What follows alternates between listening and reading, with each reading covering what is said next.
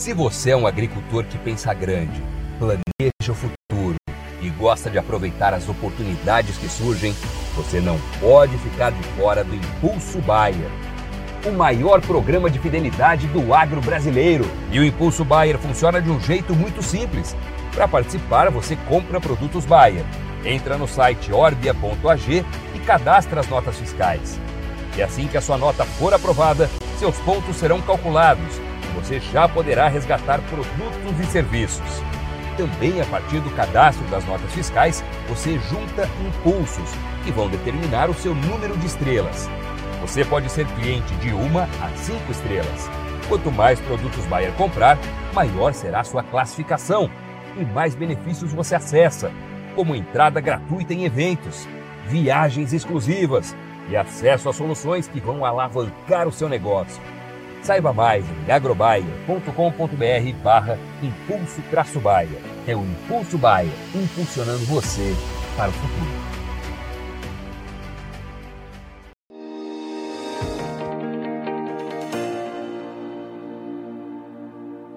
Olá, você ligado no Notícias Agrícolas, eu sou Guilherme Dorigati, nós damos sequência à nossa programação dessa vez para falar sobre o mercado do milho. Vamos acompanhar o que, que tem movimentado as cotações nesses últimos dias e o que, que a gente pode esperar daqui para frente neste cenário. E quem vai conversar com a gente sobre esse assunto, ajudar a gente a entender todas essas movimentações, é o João Pedro Lopes, analista de inteligência de mercado da Stonex, já está aqui conosco por vídeo. Então seja muito bem-vindo, João. É sempre um prazer tê-lo aqui no Notícias Agrícolas.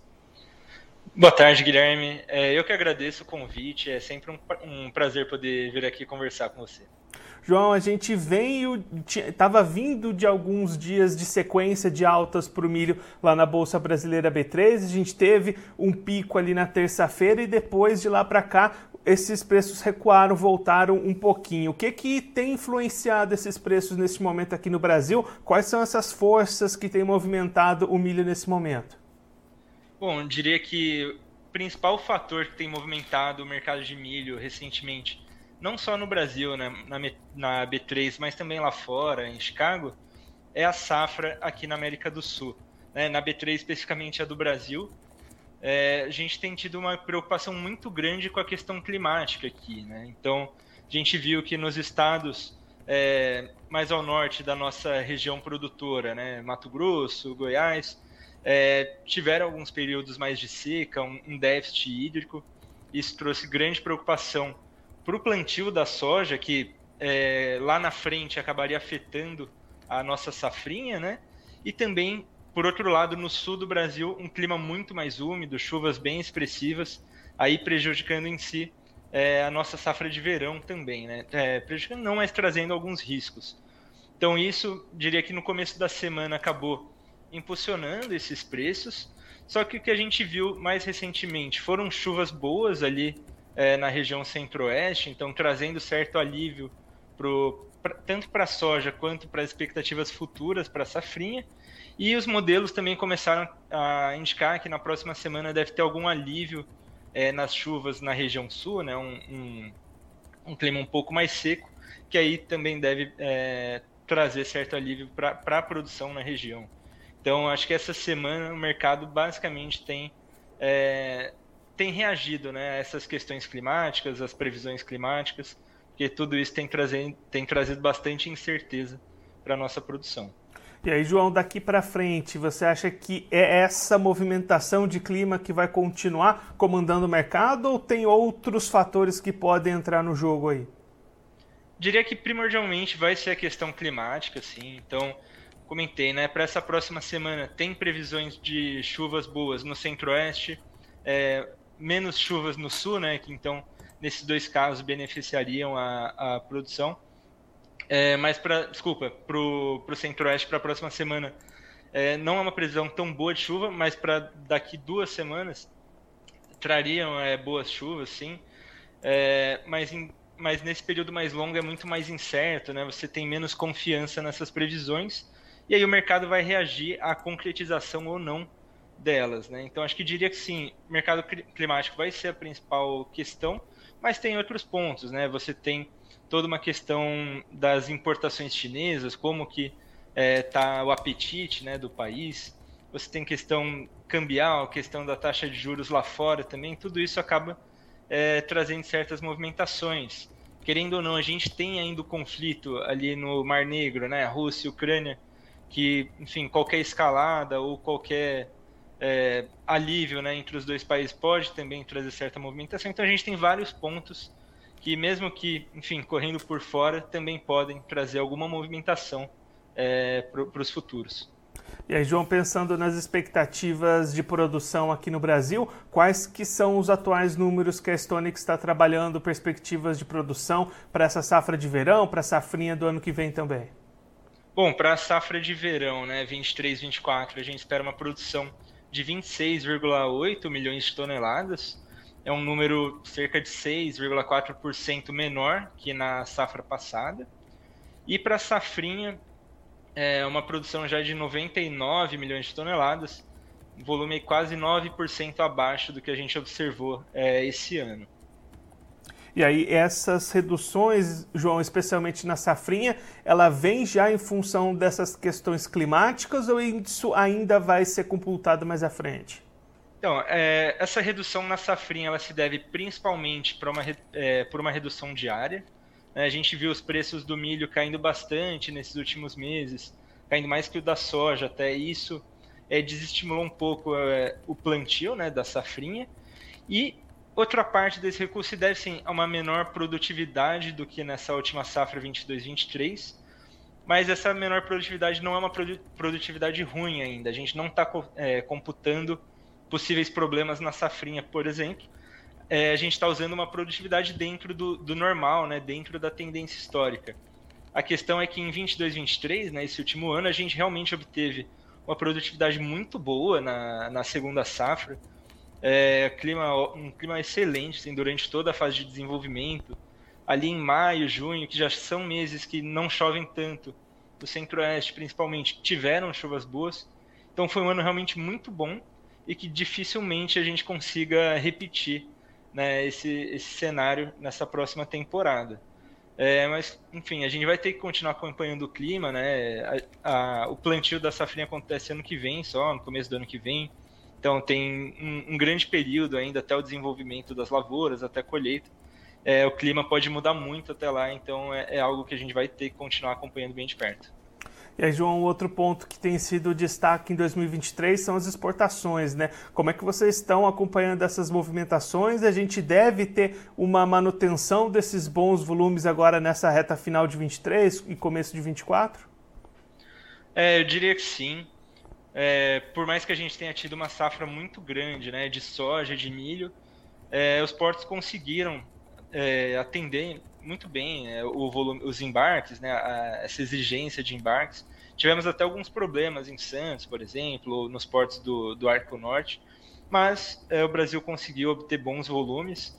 É, a gente ainda espera bons volumes para esse restante de ano e comecinho do próximo, principalmente refletindo é, no caso do milho, né, essa produção recorde que a gente obteve em 22, 23.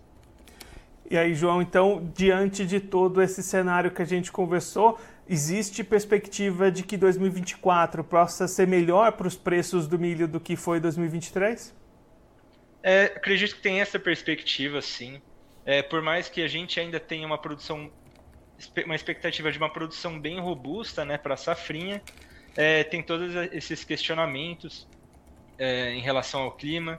É, essa expectativa de, apesar de grande, né, uma produção menor que no ano passado, é, nesse ano, desculpa. Então, tem alguns fatores que talvez é, indicam uma oferta um pouco menor né, do que teve em 2023, que foi realmente uma oferta recorde, e que possa dar alguma sustentação a esses preços, sim. João, muito obrigado pela sua participação, por ajudar a gente a entender um pouco melhor essas movimentações do mercado. Se você quiser deixar mais algum recado, destacar mais algum ponto importante para quem está acompanhando a gente, pode ficar à vontade. É, realmente queria trazer atenção né, para toda essa questão do risco que envolve é, a safra, né, as commodities. Então, a gente está falando de perspectivas, mas pode ser que semana que vem mude completamente o cenário. Então, a gente está sempre muito sujeito a essas questões e realmente só deixar o convite, né, para, enfim, quem tiver interesse entrar em contato com a Stonix, a gente pode oferecer serviços aí para tentar é, mitigar os riscos, né, enfim, que, que envolvem toda essa atividade. João, mais uma vez, muito obrigado. A gente deixa aqui o convite para você voltar mais vezes e a gente seguir acompanhando essas movimentações do mercado. Um abraço, até a próxima. Maravilha, um abraço, até a próxima. Esse, o João Pedro Lopes, analista de inteligência de mercado da Stonex, conversou com a gente para mostrar como é que estão as movimentações do mercado do milho neste momento. João destacando que o começo da semana trouxe valorizações para os preços do milho em função de um mercado olhando bastante para as dificuldades climáticas do Brasil, dificuldades para o plantio da soja que vão refletir em atraso também no plantio da segunda safra de milho, mas que com uma melhora nesse cenário climático, a volta das chuvas no centro-oeste, expectativas de corte nas precipitações lá no sul na próxima semana, esses preços voltaram a cair na quarta, na quinta e nesta sexta-feira na Bolsa Brasileira AB3.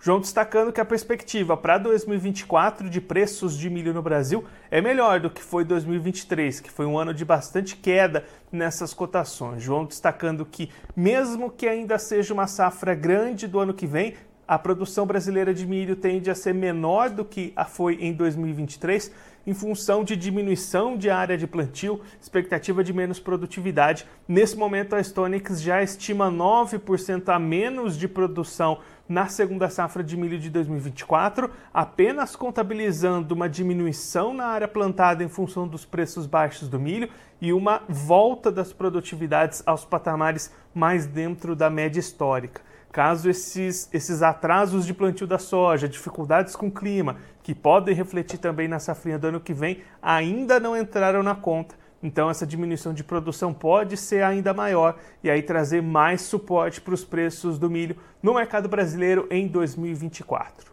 Agora, antes da gente encerrar, vamos verificar como é estão as cotações nas bolsas neste momento. Começando pela Bolsa de Chicago, a CBOT, você vai ver aí na tela movimentações negativas na volta das atividades da Bolsa de Chicago depois do feriado de ação de graças na última quinta-feira.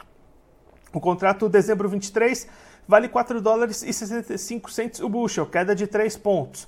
Março 24 é cotado a 4 dólares e 84 centos o bushel, perda de 3,25 pontos. O maio 24 vale 4 dólares e 96 centos o bushel, perda de 2,50 pontos.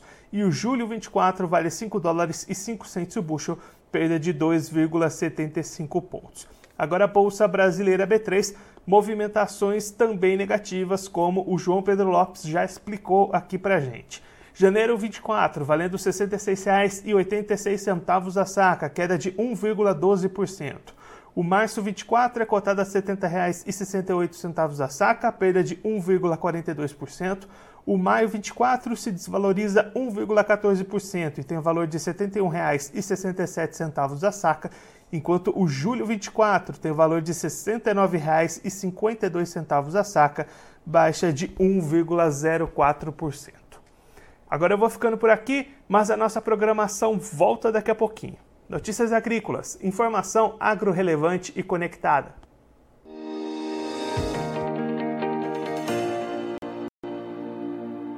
Participe das nossas mídias sociais no Facebook Notícias Agrícolas, no Instagram, arroba Notícias Agrícolas e em nosso Twitter, arroba Noteagri. E para assistir todos os vídeos, se inscreva no YouTube, na Twitch, no Notícias Agrícolas Oficial.